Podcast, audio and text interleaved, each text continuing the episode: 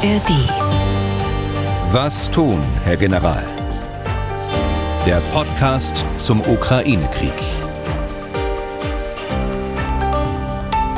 Herzlich willkommen zu diesem Podcast. Wie immer auch werbefrei in der ARD Audiothek. Ich bin Tim Deisinger, Redakteur und Moderator bei MDR Aktuell in Leipzig.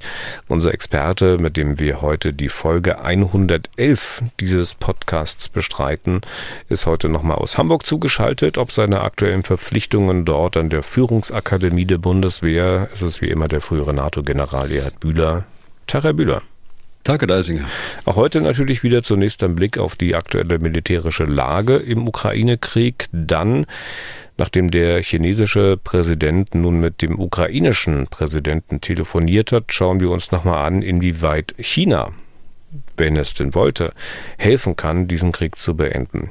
Weiteres Thema die Bundeswehr und die oberste Dienstherr Boris Pistorius. Seine Analyse nach geht es mit der neu besseren Ausstattung der Bundeswehr deshalb nicht so recht voran, weil man sich über die Jahre selbst Fesseln angelegt hat und er hat sich zum Ziel gesetzt, diese Fesseln nun loswerden zu wollen.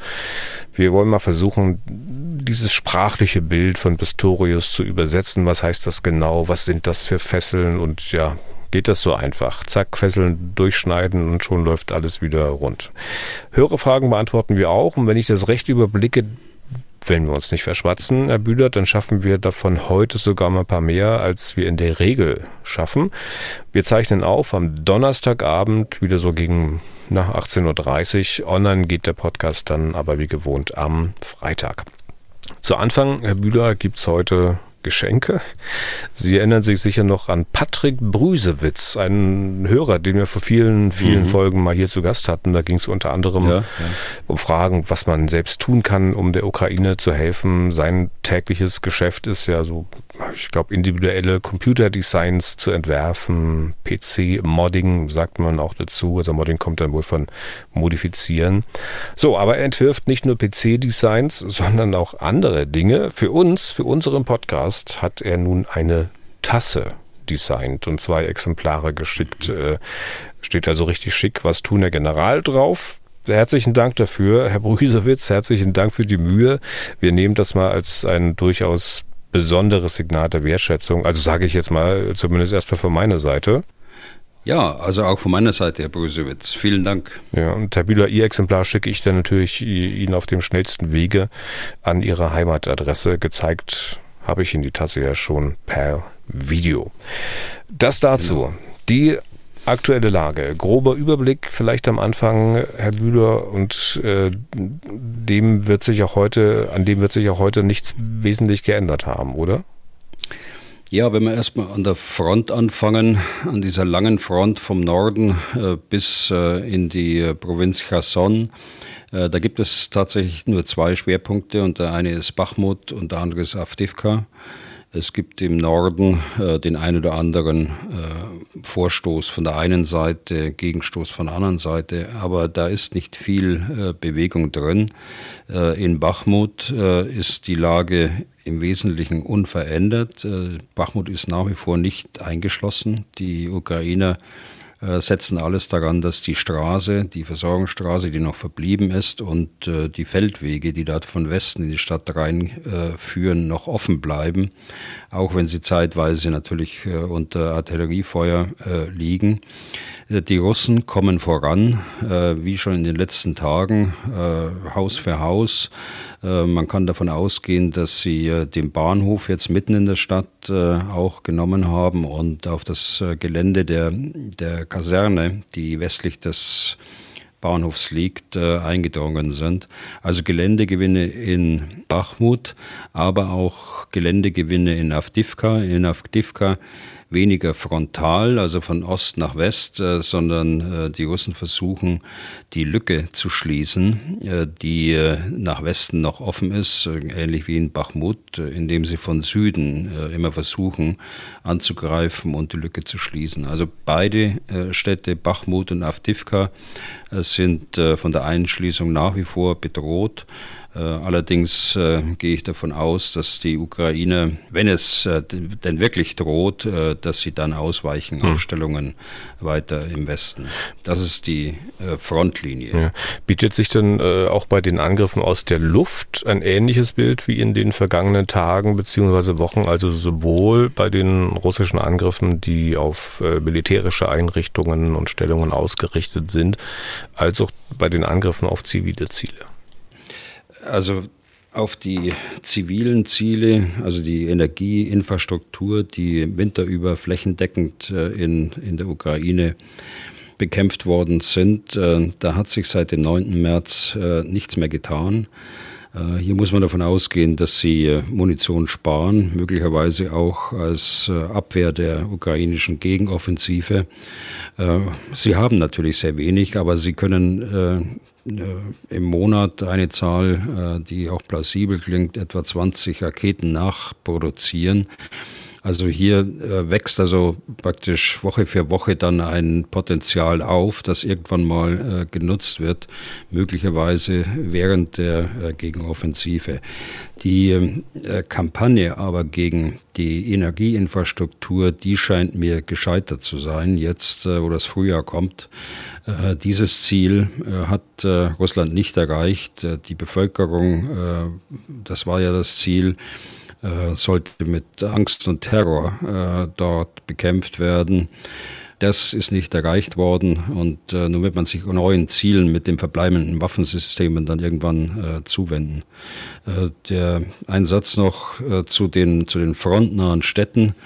Äh, da sehen wir nach wie vor heftigen Beschuss durch ungelenkte Raketen, durch äh, S-300, also Boden-Luft-Raketen im äh, Bodeneinsatz äh, Artillerie, Drohnen, äh, Luftangriffe von Flugzeugen an, äh, auf Siedlungen und Städte hinter der Front, ohne dass dort dann äh, anschließend auch ein, ein Angriff der Kampftruppe folgt. Also hier versucht man zu zerstören, die Infrastruktur zu zerstören, aber auch militärische Ziele zu bekämpfen, Truppenansammlungen zu bekämpfen und auch Logistikeinrichtungen. Mhm.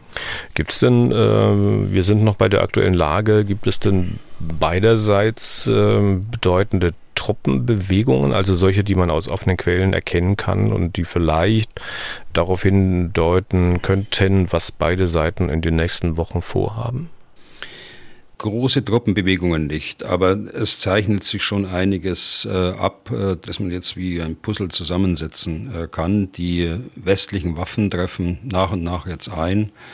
Äh, der Oberbefehlshaber der amerikanischen Streitkräfte hier in Europa, der gleichzeitig auch äh, Oberbefehlshaber, militärischer Oberbefehlshaber der NATO ist, äh, der hat ja bekannt gegeben, dass jetzt 230 Kampfpanzer in der Ukraine eingetroffen sind, die von westlichen Staaten geliefert worden sind.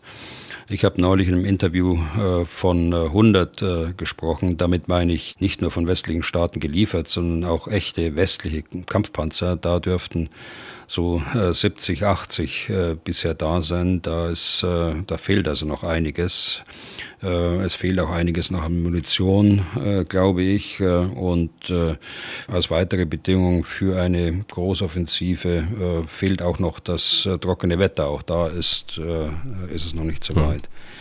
Aber es, es gibt auch andere Anzeichen. Es gibt ähm, doch äh, verstärkte Angriffe jetzt mit, äh, mit HIMARS, mit Artillerie auf äh, Logistikeinrichtungen, Kommandostellen äh, in, im Bereich der Region Cherson.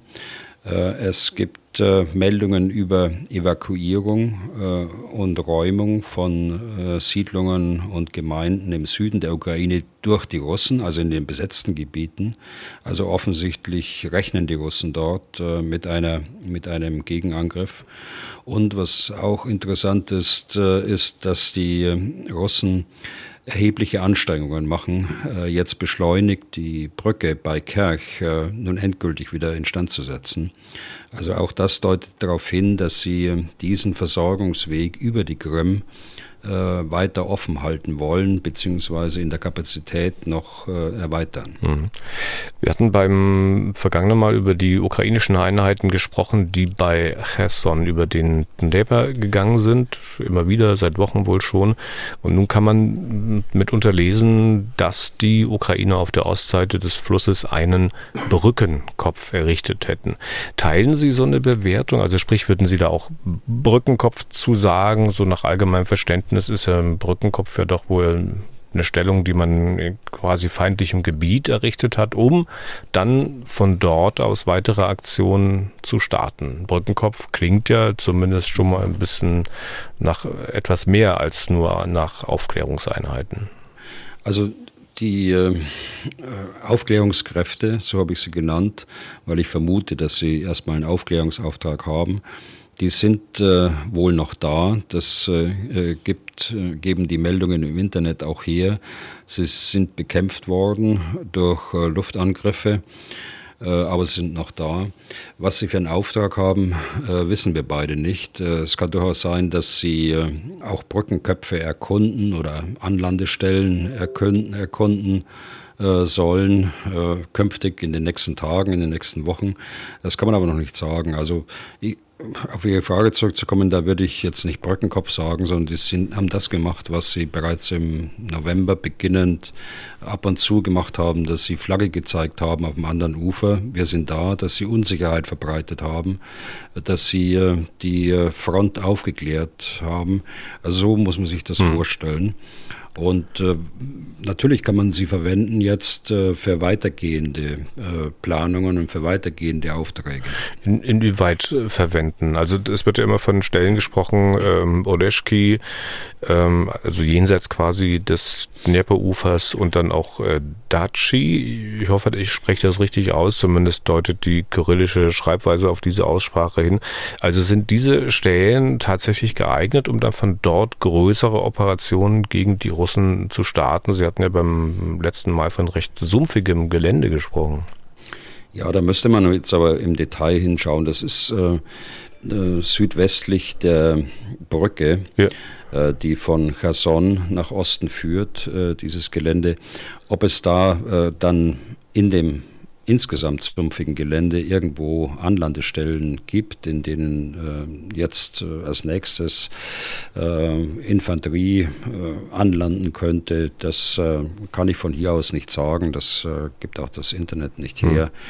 Mhm. da würde ich jetzt auch nicht spekulieren wollen, ob das jetzt ein geeignet ist oder nicht, ohne dass man tatsächlich mal einen Blick ins Gelände, wie würde man sagen, gemacht hat.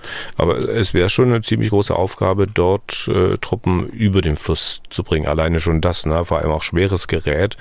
Ähm, der Fluss, ich glaube, ist dort so was ist, 700, 800 Meter breit und die Brücken, die es ja gibt, die sind ja eigentlich alle kaputt. Ja, aber es ist, es ist ja nicht so, äh, dass das zwingend äh, am Beginn einer Gegenoffensive gemacht werden muss, sondern man kann ja abwarten, äh, man kann an anderer Stelle angreifen, äh, aber dennoch dann zum späteren Zeitpunkt, äh, wenn die Russen dann auch ihre Verteidigungsstellungen ausdünnen müssen, dann versuchen, den, den Fluss zu überwinden. Mit Fähren kann man das ja zunächst mal machen, bevor man später mal Schwimmbrücken einsetzt. Und man wird alles dran setzen, sobald die Brücken nicht mehr in Artilleriereichweite sind der Russen, dass man die Brücken wieder instand setzt. Mhm. Aber es klingt zumindest danach, als ob von dort jetzt eine mögliche ukrainische Offensive also bestimmt erstmal nicht starten wird. Also das wird man sicherlich an anderer Stelle machen. Äh, und dann fragt man sich natürlich, aber was, was, was genau machen da die Ukrainer mit? Was bezwecken die mit den Aktionen? Gut, Aufklärung hatten sie gesagt. Ähm, das macht man überall an der Front. Und nun lese ich aber vielerorts, dass äh, das Ganze vielleicht ein Ablenkungsmanöver sein könnte. Also Russen in die Irre führen, ihre Aufmerksamkeit von den Orten weglenken, von denen man vielleicht wirklich eine Offensive starten würde. Äh, Herr Bühle mal ganz ehrlich gefragt, also was soll denn das für eine Ablenkung sein? Also den Russen ist doch auch klar, dass die Ukrainer keine schweren Kräfte über den Fluss bringen können am Anfang. Was also ist eine Ablenkung wert, die schon beim ersten Hinsehen als Ablenkung erkennbar ist? Also da begeben wir uns jetzt wieder in den Bereich der Spekulation, Herr Deisinger. Da, ich möchte keine Offensive voraussagen. Also wir, wir können, oder wie sie aussieht, äh, wir können äh, bestimmte Grundsätze äh, diskutieren, wir können das diskutieren, was wir sehen, was passiert, aber das geht mir ein, ein Stück weit zu weit. Natürlich äh, wird man, und das jetzt zum Grundsätzlichen wieder, natürlich wird man versuchen, äh, den, den Hauptangriff, den Hauptstoß der Gegenoffensive so lange wie möglich äh, verdeckt zu halten. Und so dass die Russen das nicht erkennen. Und man wird viele Aktionen sehen entlang der Front, um diese Ablenkung, diese strategische, schon fast, wenn man diese Frontlänge ansieht, diese Ablenkung äh, zu versuchen auf jeden Fall. Aber äh, insgesamt ist natürlich auch klar, dass es diesmal schwieriger wird, als es äh, beim letzten Mal der Fall war. Äh, beim letzten Mal im äh, Herbst war es ja so, dass äh, die Russen praktisch in der Falle saßen dort auf dem Westufer von Cherson und sich eigentlich darauf konzentriert haben, dort äh, den ukrainischen äh, Angriff äh, abzuwehren. Und äh, die Ukraine ist dann im Norden äh, vorgegangen, äh, um dann hinterher oder zeitgleich eigentlich beginnend die russischen Kräfte dann rauszudrängen aus der, aus der Stadt Cherson und die Stadt wieder einzunehmen. Okay, dann keine Spekulation weiter. Zu den äh, Truppenbezeichnungen auf russische und ukrainische Seite hat uns Jonas geschrieben, Nachnamen sollen wir nicht nennen. Er liest auf Karten wie den von Deep State Map solche Bezeichnungen wie 137. Guards Airborne Regiment oder 57. Separate Motorized Rifle Brigade. Und nun möchte er Folgendes wissen. Werden diese ganzen Zahlen aufsteigend verwendet. Also gibt es auf jeden Fall im ersten Beispiel mindestens 136 weitere Guards Airborne Regiments, weil das klingt nach unglaublich viel. Oder sind das lose ausgesuchte mhm. Zahlen, um auch den Gegner zu verwirren? Das Ganze erscheint mir total random. Zitat Ende. Ja, also es, auf keinen Fall gibt es 136 Guards äh, Airborne Regiments äh, in der Ukraine. Äh, ich muss Ihnen aber sagen, da bin ich ein bisschen überfordert, äh, was die, äh, was die Systematik angeht. Äh, da bin ich ähnlich überfordert wie unser Hörer häufig ist es eine, eine äh, Konsequenz von äh, Umgliederung, beispielsweise in der Bundeswehr. Wir hatten 36 Brigaden früher, die waren alle schön durchnummeriert und äh, die äh, Divisionen äh, waren durchnummeriert von 1 bis 12. Naja, und äh, dann hat man nach und nach die, äh, die Verbände aufgelöst.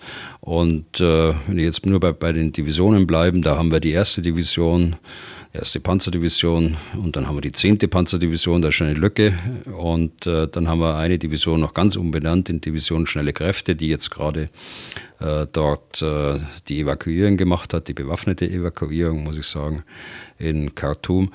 Also die Umgliederungen und ganz äh, dramatisch ist es bei den, bei den Briten, äh, die ja äh, eine äh, jahrhundertelange äh, durchgehende Tradition haben und nicht irgendwie ihre Armee nach dem Zweiten Weltkrieg neu aufgestellt haben, so wie wir 1955 beginnend, äh, dass äh, bei den Briten ist es so undurchschaubar für Ausländer, aber auch für manchen britischen Offizier. Also da kann man sich wirklich manchmal amüsieren darüber. Aber äh, bei der Ukraine kann ich es nicht genau erkennen. Es ist wahrscheinlich eine Mischung von Bezeichnung von Traditionsverbänden und äh, neu aufgebauten hm. äh, Verbänden jetzt äh, nach Beginn des Angriffskriegs. Er hat in diese Richtung noch eine Ja-Nachfrage. Ähm, zwar folgendes, hat jede einzelne Einheit eine eigene Geschichte, um einen eigenen Patriotismus und Stolz um sie herum aufzubauen. Und äh, daher ist es immer schwer, wenn eine Einheit aufgelöst oder aufgerieben wird, so dass sie in eine andere Einheit integriert werden muss? Großes Fragezeichen. Ja, gute Frage. Ja, das, äh, die Einheiten und das Kompaniestärke, also 100 Soldaten etwa, aber auch der nächstgrößere Verband, ein Bataillon mit 500, 600 und, und darüber. Die haben alle natürlich ihre Traditionen. Bei der Bundeswehr ist die Tradition eben beginnend dann mit Aufstellungsdatum der Verbände, die ja nicht gleich zu Anfang kamen, sondern um die 60er Jahre herum oder Anfang der 60er Jahre.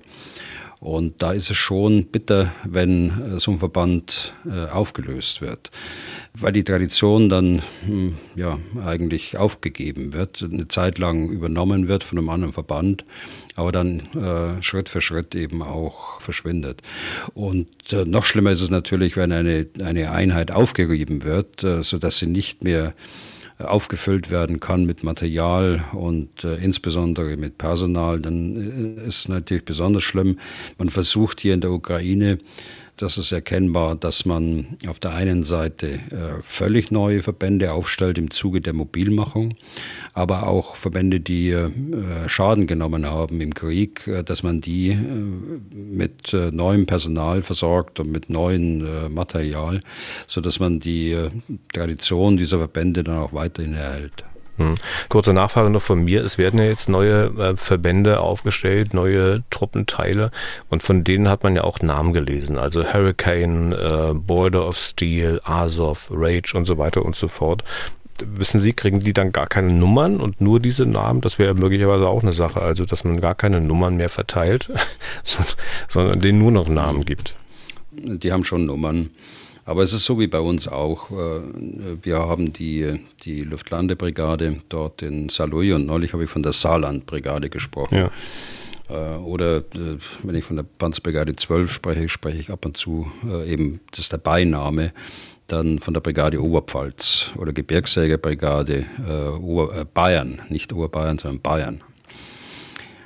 Beides ist möglich. Okay. Dann äh, immer noch angehängt an die aktuelle Lage eine Frage zu den Kampfhandlungen und den eingesetzten Waffensystemen. Das war eine Frage von Christian Winzer.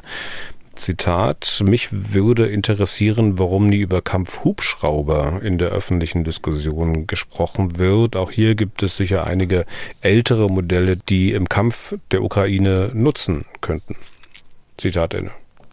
Ja, da, es ist wenig gesprochen, äh, das ist richtig, Herr Winzer, aber es äh, gibt schon äh, Meldungen über die, über die äh, äh, Monate jetzt, äh, dass Hubschrauber sogar geliefert worden sind. Das betrifft ehemals sowjetische oder russische Hubschrauber. Die Amerikaner haben einige Hubschrauber, die äh, von den afghanischen Sicherheitskräften ins Ausland geflohen, äh, geflogen sind. Das war jetzt ein freudscher Versprecher, denn sie sind tatsächlich geflohen ins Ausland mit den Hubschraubern.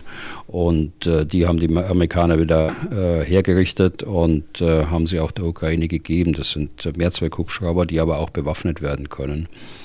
Äh, also es gibt, es gibt es und es gibt vor allen Dingen auch die ukrainische Forderung, äh, die auf dem Tisch liegt äh, nach Hubschraubern. Allerdings ist es da bei den Hubschraubern genauso wie bei den Flugzeugen auch. Äh, moderne Kampfhubschrauber, äh, die äh, sind nicht so ohne weiteres in, eine, in eine Armee zu integrieren. Also deshalb sind da alle Staaten eigentlich sehr zurückhaltend. Hm. Aber sind vielleicht doch im Kampfeinsatz dann ein bisschen leichter zu handeln? Hubschrauber, ich meine, weil man diese ganzen äh, großen Einrichtungen, wie man sie von Flugplätzen her kennt, möglicherweise nicht braucht. Also man braucht keine Landebahn zum Beispiel. Ja, doch, ein äh, Hubschrauberplatz, der hat natürlich seine Landebahn. Äh, auch ein Hubschrauber landet ja. Und der landet nicht immer nur äh, senkrecht, sondern der fliegt genauso an wie ein, wie ein Flugzeug. Also die, aber Sie haben recht, äh, natürlich, wenn er draußen irgendwo im Gelände äh, landet, dann landet er irgendwo und, äh, und das Flugzeug braucht immer eine Landebahn. Aber die Technik eines neuen Hubschraubers, die ist natürlich so, dass Sie das nicht, nicht einfach in, in kurzer Zeit, so wie beim Kampfpanzer, machen können, sondern es dauert länger. Und einige Länder haben auch von den, von den Stückzahlen her nicht genügend. Äh, deshalb ist diese Diskussion, läuft diese Diskussion, wenn überhaupt, äh, dann nur äh, irgendwo unter der Decke ab. Also ich äh, wüsste jetzt nicht, äh, welches Land dort äh, außer den USA möglicherweise, die haben so viele Hubschrauber, dass sie sich auch eingelagerte haben, aber die amerikanische Regierung ist ja da mit Fluggerät sehr zurückhaltend, wie sie eben auch bei den Flugzeugen selber, bei den Kampfflugzeugen zurückhaltend waren, als da die ersten Forderungen auf den Tisch kamen. Ja. Und weil wir gerade bei fliegendem Material noch sind, äh, wir haben ja beim letzten Mal unter anderem über den Eurofighter gesprochen. Da hatten Sie sinngemäß gesagt, dass ein britischer Eurofighter-Pilot gar nicht so ohne weiteres ein deutsches Modell fliegen könnte weil sich die deutsche äh, von der britischen Variante deutlich unterscheidet, auch weil beide Staaten ja sehr unterschiedliche Anforderungen haben. Dazu gab es eine Frage von Christopher Krug, da zitiere ich auch mal kurz. Weshalb sind diese Anforderungen militärisch so stark unterschiedlich und woher rühren diese Unterschiede aus den einzelnen Ländern? Als militärische Laie verstehe ich zwar die verschiedenen Flugzeugtypen wie Bomber, Jäger, Mehrzweck und so weiter und die grob verschiedenen Rollen im Kampf, Jedoch sollten am Ende die geforderten Fähigkeiten an ein Jagdflugzeug in Deutschland, äh, Spanien, Großbritannien, Frankreich ähnlich ausfallen. Scheitert das an Differenzen wie zum Beispiel Personalisierung in der Bedienung? Optimal wäre ja eine gemeinsame Beschaffung mit gleichen Anforderungen. Gründe dafür sind ja bereits im Podcast viele genannt worden. Zitat Ende. Ja, das wäre sehr schön, wenn die Fähigkeiten am Ende ähnlich ausfallen und äh, idealerweise äh, sollten sie die gleichen Fähigkeiten haben. Aber äh, das Problem ist äh, schon mal die, die äh, militärischen Anforderungen gemeinsam aufzustellen. Da hat eben jedes Militär seinen eigenen Auftrag, das muss man auch dazu sagen, dann aber auch seine, die eigenen Vorstellungen, wie der Auftrag dann ausgeführt werden soll mit dem Gerät, das entwickelt werden soll. Dann gibt es die, die technischen Spezifikationen, die werden dann von den Beschaffungsämtern äh, gemacht. Äh, da gibt es auch unterschiedliche Vorstellungen. Es gibt unterschiedliche Vorstellungen bei der Wartung, äh, bei der Instandsetzung, äh, bei den Konzepten dazu. Das muss ja mitbedacht werden, wenn man so einen Hubschrauber oder ein Flugzeug äh, entwickelt. Äh, dann kommt die Industrie ins Spiel mit, äh, mit ihren Vorstellungen und äh, die Industriepolitik kommt noch mit dazu, kommt noch oben drauf. Und dann, wenn, das, wenn die Maschine dann tatsächlich ausgeliefert ist, dann ist sie ja 30, 40, bei Bodengerät auch mal 50 Jahre im Betrieb. Sie wird äh, weiterentwickelt, sie bekommt Updates. Äh, das eine Land kann sich das Update nicht leisten, äh, fliegt oder fährt mit dem Gerät weiter. Die anderen modernisieren ständig, sodass dann die Unterschiede auch immer größer werden. Wenn Sie unseren äh, Fuhrpark und äh, die, äh, die Flugzeugflotten aber auch Schiffe anschauen, dann gibt es äh, gute Beispiele. Fange ich mal, oder ein gutes Beispiel, das Paradebeispiel ist äh, das neue U-Boot. Äh, dass Deutschland mit äh, Norwegen zusammenbaut. Und wir haben von Anfang an haben wir gesagt, wir wollen identische U-Boote haben.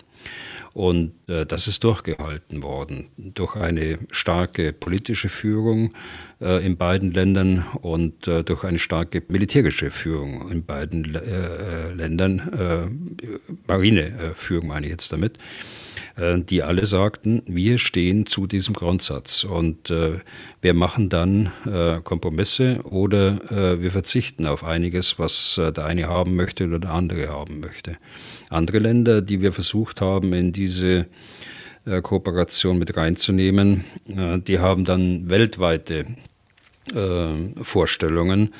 Wir optimieren eben die U-Boote auf den Raum, auf die Region Nordeuropa und andere haben da andere Vorstellungen. Das heißt, dass sie brauchen dann größere U-Boote, äh, die auch dann schneller laufen können, nicht so lange unterwegs sind. Äh, so entwickelt sich das. Äh, das war jetzt das positive Beispiel, äh, das U-Boot. Äh, wenn man, wir haben auch schon mal besprochen, den NH90 beispielsweise wo man dann hinterher auf der Industrie äh, rumhaut, dass äh, der Hubschrauber nicht so fliegt, wie er denn eigentlich soll. Ja, da muss man sich anschauen, äh, wie dann so ein Hubschrauber entwickelt worden ist. Mit unterschiedlichsten, so wie ich es gerade geschildert habe, äh, mit den unterschiedlichsten Vorstellungen. Äh, jeder Hubschrauber anders, jeden Landes. Und dann kann da keine gemeinsame Wartung rauskommen, da können keine gemeinsamen Instandsetzungskonzepte rauskommen. Die, eine gemeinsame Ersatzteilversorgung ist nur bedingt möglich und, und, und. Also es ist äh, ein dickes Brett, was da gebohrt werden muss. Und äh, da äh, braucht es in der Spitze, braucht es äh, starke Politiker, äh, die sich dann auch äh, gut verstehen und die sagen, wir räumen alles vom Tisch, was uns hindert. Wir wollen ein Gerät haben. Und wenn Sie das so ausdrücken, äh, dann wird auch die militärische Führung äh, folgen in den Ländern. Und dann passiert das, was, äh, was bei dem norwegisch-deutschen U-Boot hm. passiert zurzeit. Aber das war ein positives Beispiel. Das klang, was Sie ge gesagt haben, eher so, als ob wir genau das, was dafür notwendig ist, um da voranzukommen, eigentlich äh, schon seit Ewigkeiten nicht haben und als ob die Aussichten eigentlich auch nicht so donnerlich doll sind, äh, dass man es jemals wirklich bekommt. In Ausnahmefällen, wie bei dem U-Boot vielleicht. Nein, das habe ich, hab ich nicht gesagt. Ich meine, das sind lange Entwicklungsprozesse. Ne? Äh, wenn ich jetzt anschaue, äh, dieses äh, Future Combat Air System, das neue Flugzeug mit der entsprechenden Peripherie dazu, das sind ja Prozesse ja 20, 30 Jahre lang und äh, da wechselt natürlich ständig äh, die, die politische Führung, äh, so wie eben die Wahl, der Wahlzyklus ist in dem Land. Auch die äh, Militärs wechseln. Und es ist ja nicht nur die militärische Führung, sondern auch der Unterbau, der das aushandelt. Und äh, also die Menschen wechseln, will ich damit sagen. Und äh, das ist, ein, ist nicht immer gegeben, dass sie äh, Leute haben, die dann miteinander oder Politiker haben, die miteinander äh, sich so austauschen können, dass es dann zu so einem Ergebnis gibt, ja. äh, zu so einem Ergebnis kommt. Da muss hoher Handlungsdruck dahinter sein. Und es gibt bestimmte Phasen, da ist es gegeben und dann äh, geht die Kurve wieder nach unten, weil es aus irgendwelchen Gründen eben nicht äh, gegeben ist. Da kommt eine Regierung in einem Land und äh, sagt, äh, wir kaufen nur noch aus, aus dem eigenen Lande oder wir kaufen nur noch in Europa. Oder der andere sagt, wir kaufen jetzt nur noch in Südkorea. Und schon haben sie äh, wertvolle Zeit verloren und haben beabsichtigte Kooperationen, äh, die dann scheitern aufgrund anderer politischen Entwicklungen. Militär genau das Gleiche. Also da ist, äh, da mache ich keinen Unterschied zwischen Politik und Militär und über die Industrie haben wir noch gar nicht gesprochen. Ja, neue Besen meinen dann von sich meist, das dass sie, dass sie besser kehren können als die alten. Oder wenn neue Leute kommen, die denken dann, naja, ich kann es auch besser als äh, mein Vorgänger oder meine Vorgängerin. Äh, bis man dann Jahre später wieder draufschaut und feststellt, die Probleme sind immer noch die gleichen. Das kennt sicher jeder auch aus seiner ganz normalen eigenen Arbeitswelt in ähnlicher Weise. So kann man das äh, zusammenfassen, Herr Hessinger. Ja. Genau. Nächstes Thema. Wir hatten über die militärische Situation im Ukraine-Krieg gesprochen jetzt. Äh, auch äh, bei der politischen hat sich ja einiges getan. Zumindest hat es für Aufmerksamkeit gesorgt, dass der chinesische Staatschef mit dem der Ukraine gesprochen hat. Xi und Zelensky haben miteinander telefoniert. Beide Seiten haben sich danach sehr positiv geäußert und äh, das wiederum ist dann von ähm, allen anderen Beobachtern natürlich kommentiert worden, ob nun Russen, Amerikaner, Europäische Union. Wenn wir mal jetzt die Russen äh, die Reaktion der Russen zunächst außen vor lassen. Mein Eindruck war, dass dieses Gespräch vom Westen deutlich positiver aufgenommen wurde als seinerzeit dieser ähm, chinesische Friedensplan, diese zwölf Punkte, die China vorgelegt hatte. Wie ist Ihr Eindruck? Ja, das ist auch mein Eindruck. Da war ich äh, auch überrascht, äh, dass das so ist. Äh, ich meine, dass auch der chinesische Friedensplan, der eine Zusammenfassung von, von zwölf Positionen war, kein wirklicher Friedensplan, der hatte schon auch seine guten Punkte, das haben wir ja auch schon besprochen. Aber jetzt gibt es positive Stellungnahmen von beiden Seiten. Wir wissen nicht inhaltlich eigentlich warum. Auch Präsident Zelensky hat ja nur ein eine sehr allgemeine Wertung äh, verbreitet und von einem bedeutenden und äh, langen Gespräch äh, gesprochen. Aber man kann davon ausgehen, dass die wichtigsten Bündnispartner äh, sicher unmittelbar äh, nach dem Gespräch unterrichtet worden sind. Und äh, das war dann die Grundlage ihrer positiven Reaktion. Hm. Und vielleicht haben die Chinesen mit den Russen gesprochen und die Russen waren dann deswegen eher verhalten in ihrer Reaktion. Also die haben ja letztlich nur gesagt, dass man das Gespräch und die Initiativen Chinas zur Kenntnis nimmt. Ja, genau. Also Sie hatten ja auch schon die Ankündigung des Gesprächs sehr zurückhaltend kommentiert. Es ist ja auch nicht in Ihrem Interesse. Äh, Sie wollen äh, keine Friedensgespräche und wenn, nur unter Erreichen Ihrer ursprünglichen Kriegsziele, die seit Beginn des äh, Krieges unverändert sind. Zudem war ja der äh, Staatschef Xi und anschließend äh, der chinesische Verteidigungsminister in Moskau und äh, Putin hat die Partnerschaft gerade im technisch-militärischen Gebiet äh, gepriesen. Und äh, jetzt das, da wundert es nicht, äh, dass das Gespräch so mh, hm, ja, zurückhaltend kommentiert hm. worden ist. Und wie bewerten Sie das, was so als Ergebnis am Ende rausgekommen ist, dass das zumindest bekannt geworden ist? Unter anderem will China ja einen Sondergesandten schicken, der dann mit Ukrainern und Russen reden soll.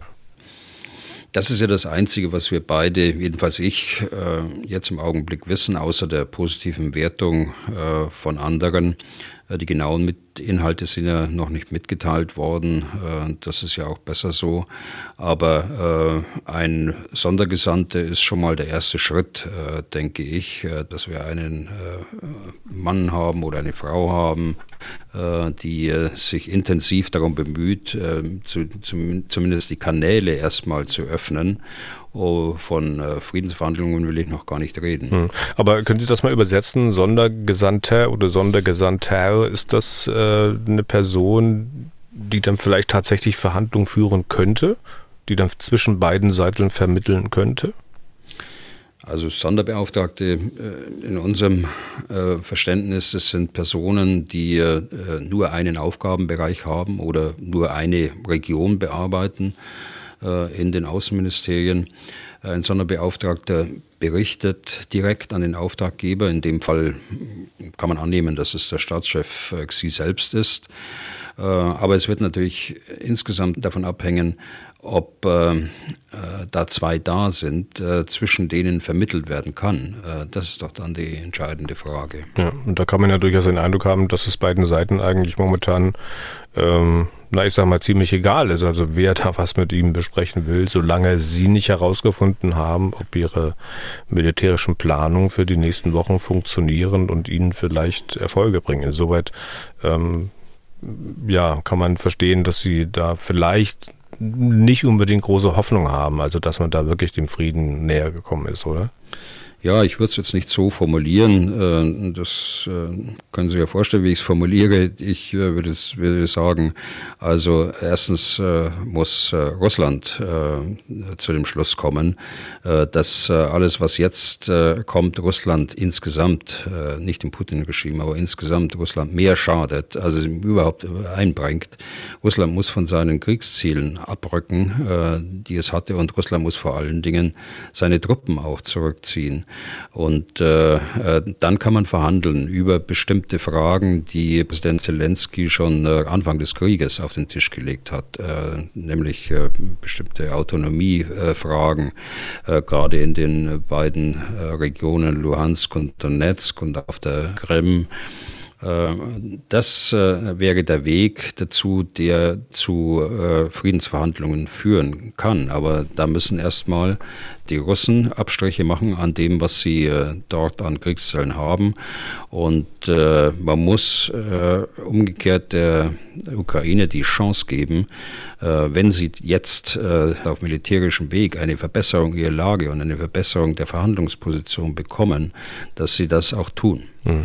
Und das werden sie tun, denke ich. Ja. Auf jeden Fall haben sich aber die Chinesen allein schon mit diesem Telefonat, äh, finde ich, ein bisschen bewegt. Ähm, ich habe auch so ein bisschen eine Ahnung, welche Fragen sie nicht wirklich mögen und deswegen habe ich auch gleich wieder mal eine für Sie. eine bisschen ketzerische Frage. Ähm, was denken Sie, Herr Bühler, wer könnte denn am ehesten dazu beigetragen haben, also wenn überhaupt, dass der Chinese mal zum Telefon gegriffen hat? Die deutsche Außenministerin oder der französische Präsident? Also ich glaube, ähm, dass jeder da beigetragen hat, äh, der mit äh, der chinesischen Führung gesprochen hat. Äh, unser Bundeskanzler war ja auch in, in Peking und mit anderen hat er auch gesprochen, am Gipfel in Bali und an anderen Stellen. Das ist das eine. Das zweite, man könnte es natürlich auch ein bisschen anders ausdrücken. Ich könnte auch sagen, um konkret auf Ihre Frage jetzt zu beantworten, weder noch. Die Chinesen handeln nach eigenem Interessen. Äh, das heißt, ihre eigenen Interessen sind ja äh, keine hm, Drohungen äh, und, oder gar ein Einsatz von Atomwaffen. Die, das Interesse ist keine Eskalation des Konflikts, keine Eskalation mit all den Folgen weltweit, Folgen, die ja auch China äh, treffen werden. Und äh, auf der anderen Seite äh, gehört sicher zum chinesischen Interesse auch die Steigerung des, äh, äh, des Ansehens und der Stellung Chinas weltweit. Äh, China, das einen einen Friedensversuch oder einen Vermittlungsversuch zumindest unternimmt. Das kommt im globalen Süden bestimmt auch gut an. Und wenn ich auf die Grenze zwischen Russland und China schaue, dann ist sicher auch im Interesse von China, dass äh, in Russland kein, äh, kein Machtvakuum entsteht. Und, äh, das haben wir gerade von der chinesischen Führung selbst nochmal gehört, dass auch die Unabhängigkeit der Teilrepubliken der Sowjetunion gewährleistet sein muss. Und dann ist es sicher auch im Interesse Chinas, mit der größten Nuklearmacht dieser Erde, nämlich Russland, mindestens auf Augenhöhe zu stehen. Nach dem man jetzt über Jahrzehnte praktisch äh, in militärischen Fragen zumindest der Juniorpartner war. Äh, jetzt äh, sieht es so aus, dass Russland mehr und mehr abhängig von China ist und das ist sicher auch im chinesischen Interesse. Mhm. Also ich würde die Interessen mehr in den Vordergrund nehmen und dann auf Ihre Frage antworten, ja, aber es ist trotzdem besser, wenn man mit China spricht und je mehr mit China sprechen, desto besser wird es vielleicht. Ja, aber so unterschiedlich. Ich hatte ja die deutsche Außenministerin angesprochen und den französischen Präsidenten. Und ich fragte ja nicht ohne Grund. Also denn was wir da von deutscher und französischer Seite erleben, das lässt einen ja schon mit ziemlich großen Fragezeichen zurück. Also die eine trägt ihre wertegeleitete Außenpolitik vor sich her, schlägt er mit dem, ich sag mal, diplomatischen Vorschlaghammer um sich. Äh, und der andere, der tut das Gegenteil. Der schmiert dem chinesischen Staatschef Honig ums Maul und fährt einen Kuschelkurs, der für großes Entsetzen sorgt. Im Krimi würde man vielleicht sagen, okay, also Good Cop, Bad Cop, aber das ist doch sicher mitnichten abgesprochen, was da passiert und wirft doch eigentlich ein ziemlich seltsames Licht auf die Europäische Union und macht EU-Außenpolitik doch eigentlich wieder ein ganzes Stück kleiner, oder? Naja, so ist eben Europa. Äh, das muss man ganz realistisch äh, sehen. Ich will weder das eine werten noch das andere werten, was Sie da gesagt haben. Es ist aber so, äh, in der Realität, wir haben eben keine gemeinsame Außenpolitik äh, in Europa. Und wenn wir eine haben, dann ist es ein Kompromiss. Aber selbst wenn ein Kompromiss getroffen worden ist, dann äh, steht das eine oder andere Land dann auf und hat plötzlich andere Vorstellungen. Das kennen wir doch aus den letzten Jahren. Das ist Europa, solange es nicht zu einer gemeinsamen Außenpolitik findet und zu einem weiteren Zusammenwachsen, ähm, solange wird das so bleiben. Und solange müssen wir uns mit diesen Fragen auseinandersetzen. Das können wir beklagen, aber äh, kaum ändern, es sei denn, wir brauchen, wir wollen eine Vertiefung äh, der europäischen Verfasstheit. Noch eine kleine Hörerfrage zu diesem Komplex äh, rund um China. Simon Bühler aus Schwabsäuen, keine Verwandtschaft zu Ihnen, aber vielleicht wissen Sie, ob ich den Ort richtig ausgesprochen habe. Hm? Schwabsäuen, ist das richtig? Weitgehend. Ja, ja. Sagen Sie mal, wie es der Bayer macht. Schwabsäuen. Okay, das klang also. Das ist ein Ort, den ich übrigens kenne. Das ist, äh, das liegt neben Altenstadt äh, bei Schongau. Dort ist unsere Luftlandeschule und da habe ich vor Jahrzehnten den äh, Fallschirmspringerschein gemacht. Und äh, wenn man da nicht aufpasst oder die, die Absätze oben im Flugzeug nicht aufpassen, dann landet man schon mal in Schwabsäuen. Aha. Also daher kenne ich das, Herr Bühler. Herr Simon Bühler und der Erhard Bühler hat Fallschirmsprung gemacht. Haben wir auch wieder was gelernt. Ähm, reden wir vielleicht später auch nochmal irgendwann drüber. Heute nicht. Äh, also, Simon Bühler, der möchte Folgendes wissen. Ich zitiere mal. Ist die EU langfristig in der Lage, die Ukraine ausreichend zu unterstützen, wenn die USA aus politischen Gründen ihre Unterstützung zum Beispiel 2025 deutlich reduzieren? Unter diesen Gründen verstehe ich einen nicht ganz abwegigen Wahlsieg Donald Trumps in Kombination, jetzt kommt es mit einer anschließenden Eskalation des Taiwan-Konfliktes. Ich sehe Ihre Antwort mit Verweis auf die NATO voraus, aber es ist nicht unrealistisch, dass China einen Machtwechsel in den USA geschickt ausnutzen wird. Wenn die USA gezwungen sind, ihren Schwerpunkt zu verlegen, muss sich die Europäische Union auf deutlich mehr Verantwortung im Bündnis einstellen. Und wenn die EU dazu nicht oder nur eingeschränkt in der Lage ist, wovon ich, Simon Bühler, ausgehe, ist man sich dessen bewusst und wird dieser Mangel abgestellt? Fragezeichen. Also äh, mit der ersten Frage, die in dem Paket steckt, ähm, äh, also sind wir langfristig in der Lage, die Ukraine ausreichend zu unterstützen, wenn die USA äh, dort die Unterstützung zurückziehen ist meine feste Einschätzung, nein, das sind wir nicht. Und da braucht man ja nur auf die Zahlen schauen, die die Amerikaner dort produzieren, sowohl in der Waffenhilfe wie auch in der Finanzhilfe, in der wirtschaftlichen Unterstützung, humanitären Hilfe. Äh, keiner gibt so viel, wie die Amerikaner das tun. Und äh, das können wir äh, Europäer nicht und das kriegen wir auch nicht hin. Schauen wir uns mal an, was, äh, was dort äh, mit ordentlich Tamtam -Tam gemacht worden ist, was die Munition angeht. Und äh, letztlich, also ist ein gemeinsamer Beschluss gefasst worden, dass wir Munition produzieren. Eine Million Schuss äh, Artilleriemunition äh, in diesem Jahr. Und äh, Streitigkeit kam raus, weil Frankreich äh, nicht zugelassen hat, dass man die Munition auch woanders einkaufen kann als in Europa. Äh, ja, wenn die Produktionskapazitäten da wäre, dann könnte man vielleicht so argumentieren.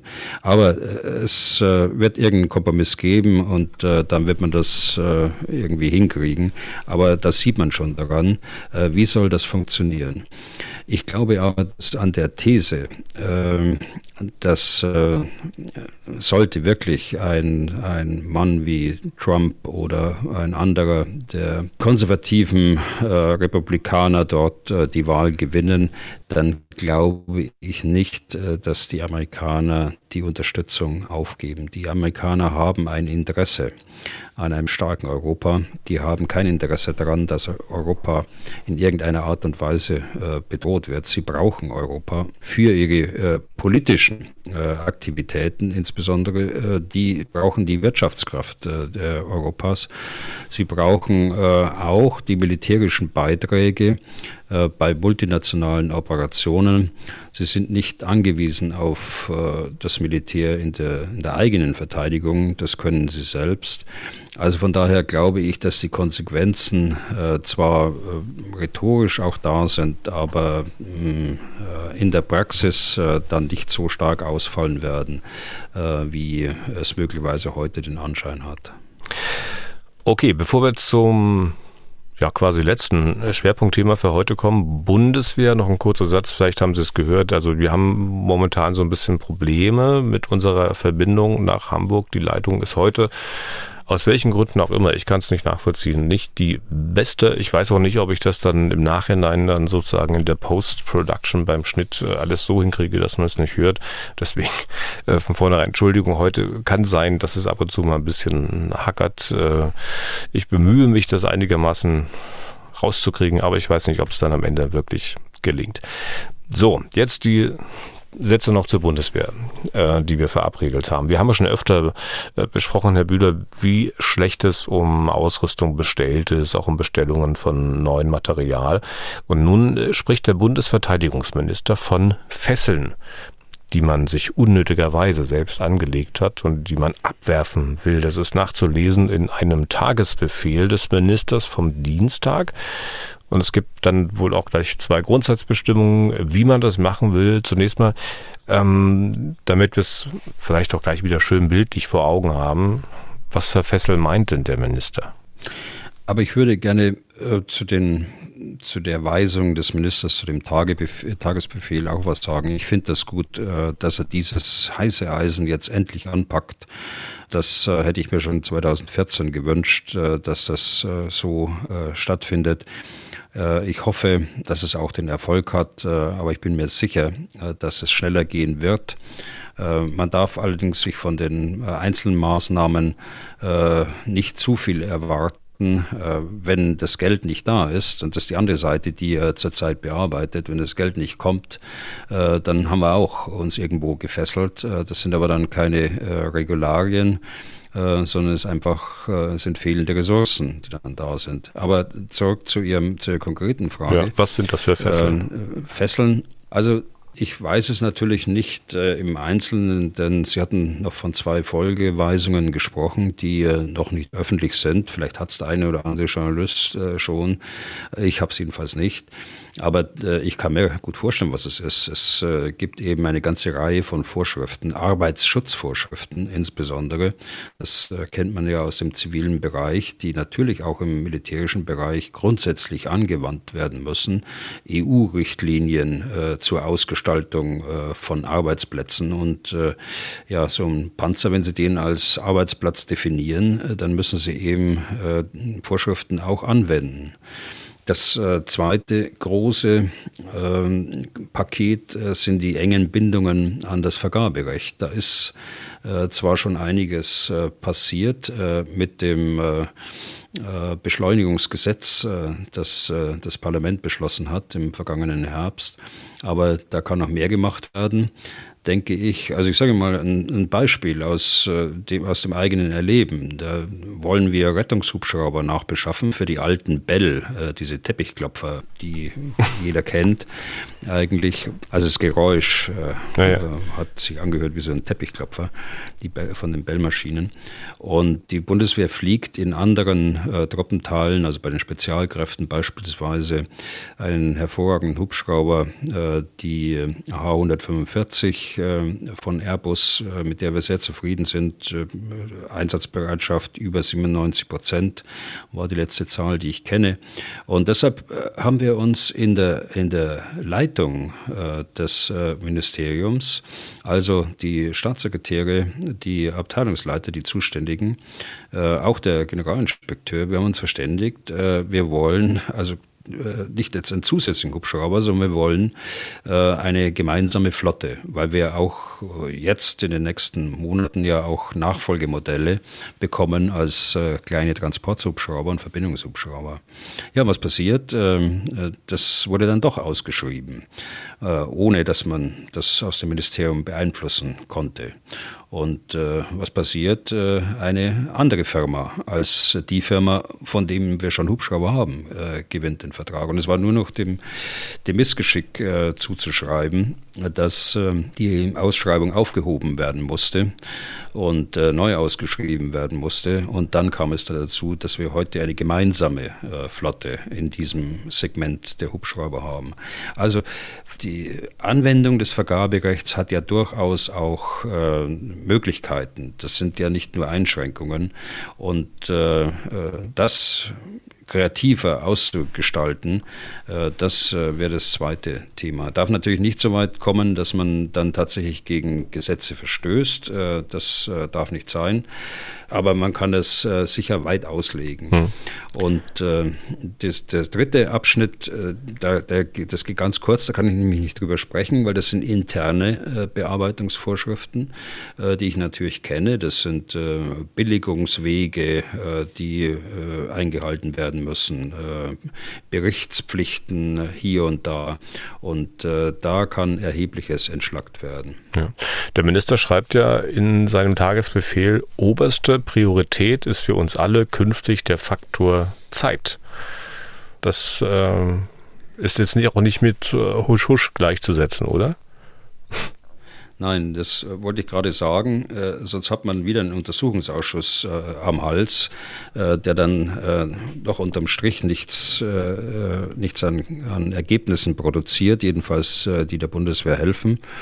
Das ist so zu verstehen, äh, wenn ich eine Lösung A habe, die äh, ein Jahr dauert, äh, aber teurer ist, dann entscheide ich mich eben für diese Lösung A und nicht für Lösung B. Wenn die Lösung B dann vielleicht noch Dinge kann, die die Lösung A nicht kann, die dann doch besser ist?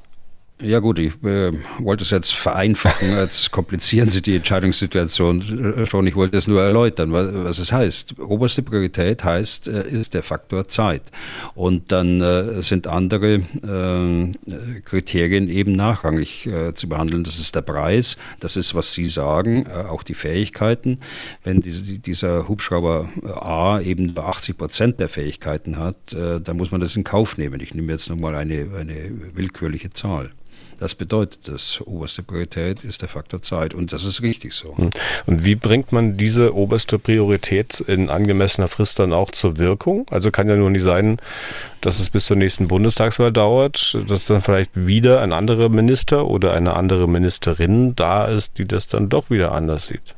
Naja, also so äh, wie äh, Minister Pistorius die äh, Probleme angepackt hat, äh, die der Bundeswehr auf, dem, auf den Nägeln brennen, da gehe ich schon davon aus, dass er dort äh, mit Nachdruck jetzt auch das einfordert, was er da angewiesen hat und äh, was im Detail eben in den beiden anderen äh, Weisungen des Generalinspekteurs und des Staatssekretärs Zimmer stehen, die also im Detail nochmal das runterbrechen, was der Minister dort an, an großen Überschriften praktisch dann zu Papier gebracht hat. da wird er schon dafür sorgen, dass das umgesetzt wird. Mhm. Aber wenn man den Faktor Zeit so hoch hält, dann wird es ja dann vielleicht am Ende mit einiger Erfahrung nach Jahren vielleicht so sein, dass man dann doch feststellt, ui, ähm, das Gewehr schießt dann doch ein bisschen schief, was wir da gekauft haben. Hätten wir vielleicht doch ein anderes genommen. Also, aber es musste ja schnell gehen. Ne? Und dann gibt es wieder eine Reform und alles wird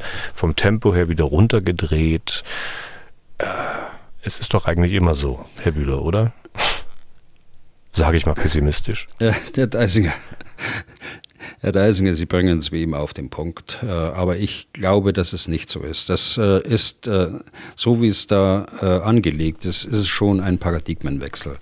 Und äh, jetzt muss im ganzen Haus und in der Beschaffungsbehörde äh, muss das umgesetzt werden, muss das runtergebrochen werden, muss identifiziert werden, wo liegen die Fesseln, wo gehen wir in unseren eigenen Vorschriften über das hinaus, was gesetzlich vorgeschrieben ist. Äh, auch das gibt es. Also da ist jetzt eine große Chance da äh, für die Bundeswehr, wenn man da jetzt äh, nachdrücklich äh, diese Weisungen auch jetzt mit Leben erfüllt erfüllt und äh, die, äh, die Handlungsmöglichkeiten sich dadurch äh, vergrößert. Mhm. Ich glaube, in der Bundeswehr wird es viele geben, die hoffen, dass ihr Glaube an das gute Herr Bühler Berge versetzen wird. Naja, wir werden sehen, Herr Deisinger. Ja. Wir werden sehen. Okay, dann sind wir damit fast am Ende. Wir kommen noch mal ganz kurz zur Abteilung Hörerfragen und äh, haben eine von Philipp Senn, der bezieht sich auf die Kämpfe im Sudan über die wir ja schon gesprochen haben. Da gab es auch diese Rettungsmission der Bundeswehr.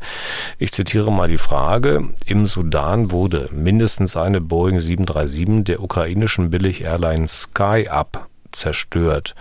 Wenn ich richtig informiert bin, waren am dortigen Flughafen, also es geht um Khartoum, äh, zwei Maschinen der Airline. Ich frage mich, was die Aufgabe dieser Flüge war. Kann es sein, dass diese Flugzeuge Munition oder Waffen aus dem Sudan in die Ukraine bringen sollten?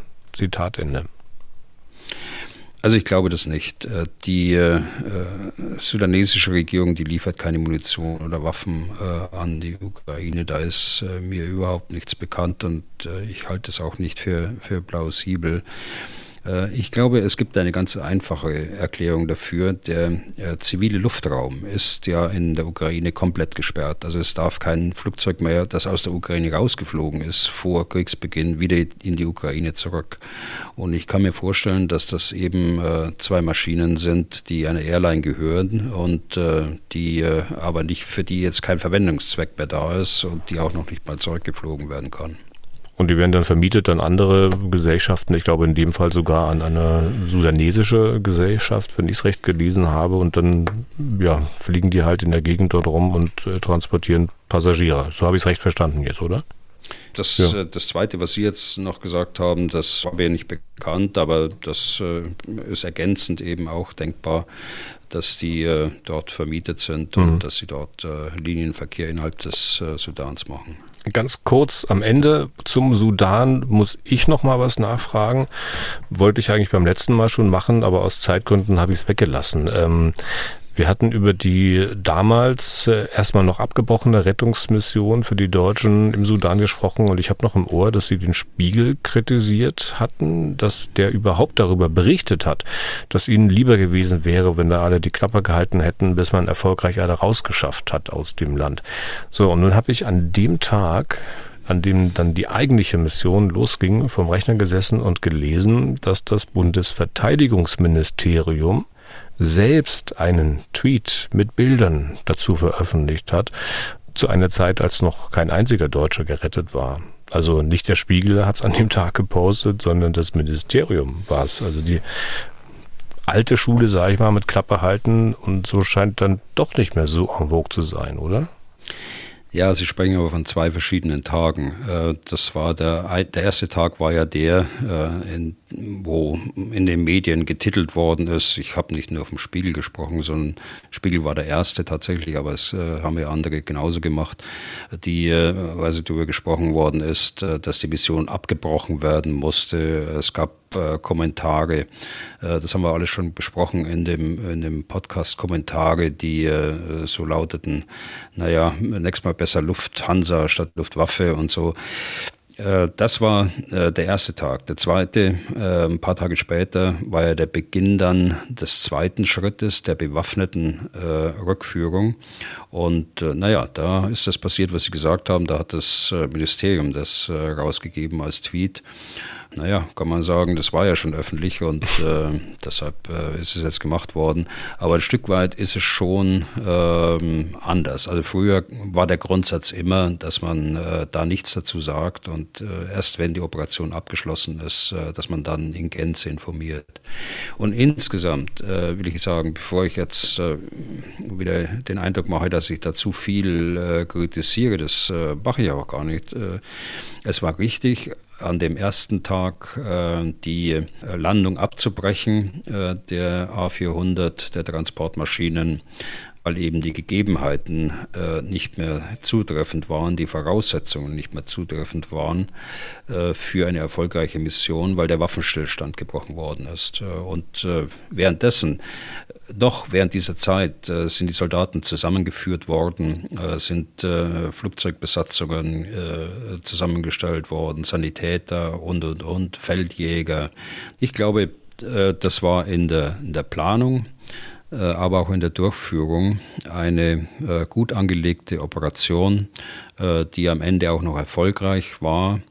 200 deutsche Staatsbürger sind ausgeflogen worden, 600 Staatsangehörige anderer Staaten unter bewaffnetem Schutz. Es sind keine Zwischenfälle passiert. Das ist dem Krisenstab und seiner umsichtigen äh, Arbeit zu verdanken, glaube ich, äh, den Diplomaten aus dem Auswärtigen Amt, aber auch äh, eben den vielen äh, um die 1000 Soldaten, die äh, dort eingesetzt waren in dieser Operation. Und damit sind wir durch für heute und für diese Woche. Vielen Dank für Ihr Interesse, auch für Ihre vielen Fragen und Hinweise. Und wenn Sie selbst Fragen an Herrn Bühler haben, dann können Sie schreiben an general.mdraktuell.de oder anrufen unter 0800 637 3737. Herr Bühler, kommen Sie gut zurück nach Berlin. Ich wünsche Ihnen ein feines Wochenende. Wir hören uns dann am Dienstag wieder. Bis dahin und vielen Dank für heute. Ja, gern geschehen, Herr Deisinger. Dann bis Dienstag. Was tun, Herr General? Der Podcast zum Ukraine-Krieg.